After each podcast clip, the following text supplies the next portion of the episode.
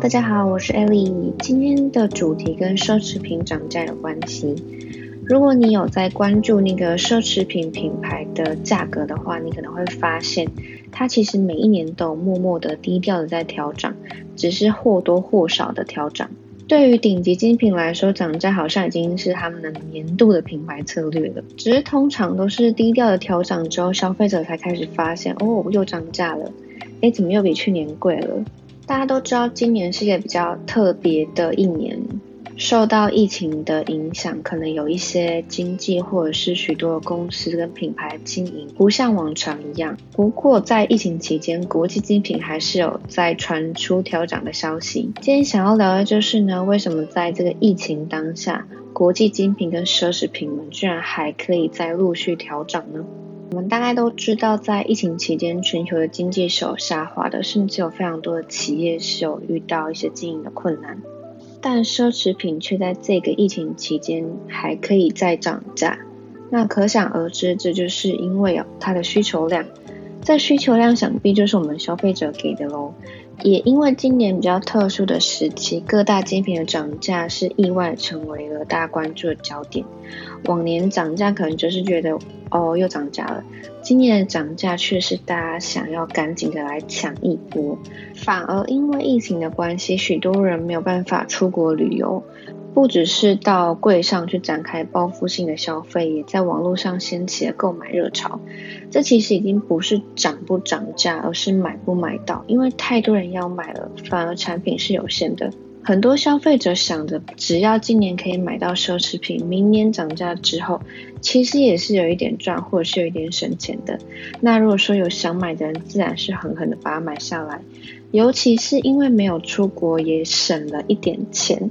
把出国的钱就拿来买个精品包，这样听起来好像也蛮合理的。网络新闻指出，Louis Vuitton 率先先调涨了，接着香奈儿从五月时候开始涨价，他们的涨幅都是以欧元计算的话是百分之五到百分之十七不等。当大家就是掌声不断的时候，也让全球的精品陷入了排队的抢购热潮。台湾从五月中开始调涨。那经典的包款则是有高达百分之十五的涨幅，可以说是历年比较少见的涨幅。过往的涨幅数据大概是在百分之五到百分之十。其实想想，奢侈品并不是你需要的必要的东西，但是跟民生用品比起来，奢侈品却是赶在这个时期来涨价。反而大家对于民生用品那种必需品的涨价是非常之抱怨连连的，但是对奢侈品的涨价，我们好像不太会去多说什么，反而更多人是想要去拥有它，因为它变得更可贵、更高贵、更值得去拥有。在这些奢侈品飙涨的同时，品牌们也不断的推出新品，让消费者有更多的购物机会。在疫情期间，不只是精品本身的售价飙涨，它的股票也是呈现了成长的状态。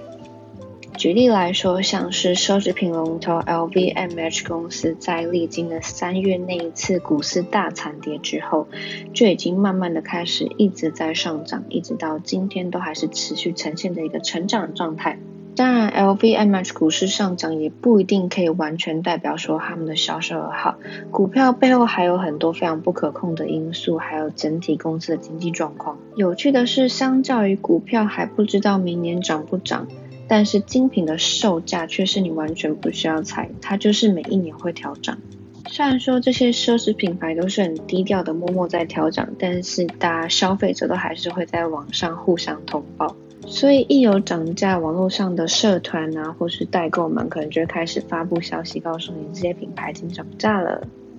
之后消费者就在心中有一个数，说精品就是一直会在涨价，只是那一天来的快或慢而已。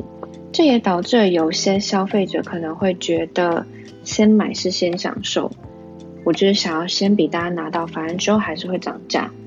再来，有的消费者会觉得越晚买是越贵的，我晚一年买就是多花一点钱，那我不如早一点买。这已经成为了非常普遍的消费心理，自然的也就造成了爆买潮，也让奢侈品们赶在疫情的期间还是持续在上涨。其实这真的是蛮厉害的，因为疫情期间全球的人力跟运输成本都是在上涨的，精品的调涨是以平衡成本而已。另一方面也是在低迷的景气中去证明精品是不败的，在此期间去强化限量绝版已经不是消费者在乎的事情了。每一年都会有限量品，反而涨价却是最可以刺激消费的绝招。因为消费者知道现在不买，明年只会更贵，没有人会想要买比较贵的。在这样子大众的预期消费心态中，品牌就是去强化它的品牌价值，也让疫情期间更好的去买到产品。以前的精品可能价格不是那么的透明，在官网上甚至还不会显示他们的售价，你要到柜上去才会知道那个商品是多少售价。但是现在大家都已经纷纷的搭上官网销售，价格已经渐渐的透明化，在网络上已经有很多的曝光，也有一些品牌是有和电商合作的，在电商上面每一件的价钱也都是直接打在那边的。其实这也可以有一点拉近品牌与消费者之间的距离，因为他可以直接看到价钱，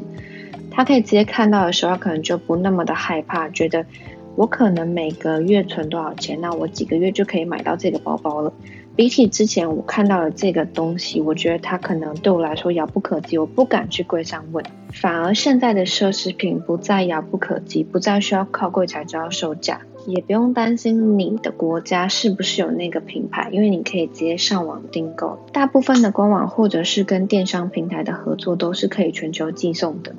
即便你不用出门不出国，也可以在网络上面订购到许多不同的奢侈品品牌。相较于民生消费品需要打折促销才可以刺激消费者的采购，反而精品要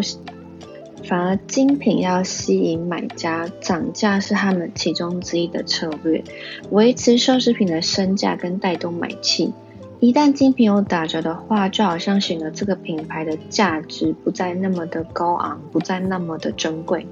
或甚至有可能打折之后越打越便宜，他们的售价再也提不起来。你我心中可能都有这样的品牌的案例，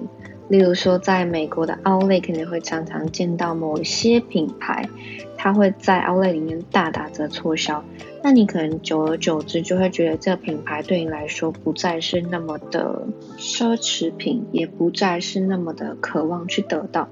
所以这一些不断涨价的奢侈品品牌，无论如何都要保住底气啊！顶级品牌们除了透过涨价来刺激消费之外呢，回顾历史上的不景气的时刻，精品都有在证明他们的品牌价值是不会被撼动的。在疫情期间，可能更有及时享乐的念头。那些在顶层的消费者会透过购买去满足心理的需要，透过消费去填补疫情期间的那些不快乐。那些顶层的客群可能买的是一种感觉，那还有其他不是那么等级的客群买的是一种保值。明年买只会更贵，那不如把今年打算用来旅游的钱拿来买个精品，听起来是不是好像很合理？所以一念之下就直接下了单，这也是疫情期间精品的开箱文还是高居不下的原因。所有的人都想知道怎么买精品，买哪个精品好。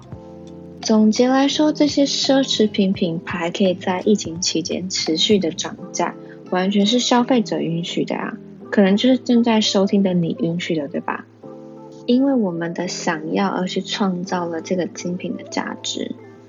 只有真正够顶级的精品才可以使用涨价的绝技。如果不够顶级的话，谁还敢涨价呢？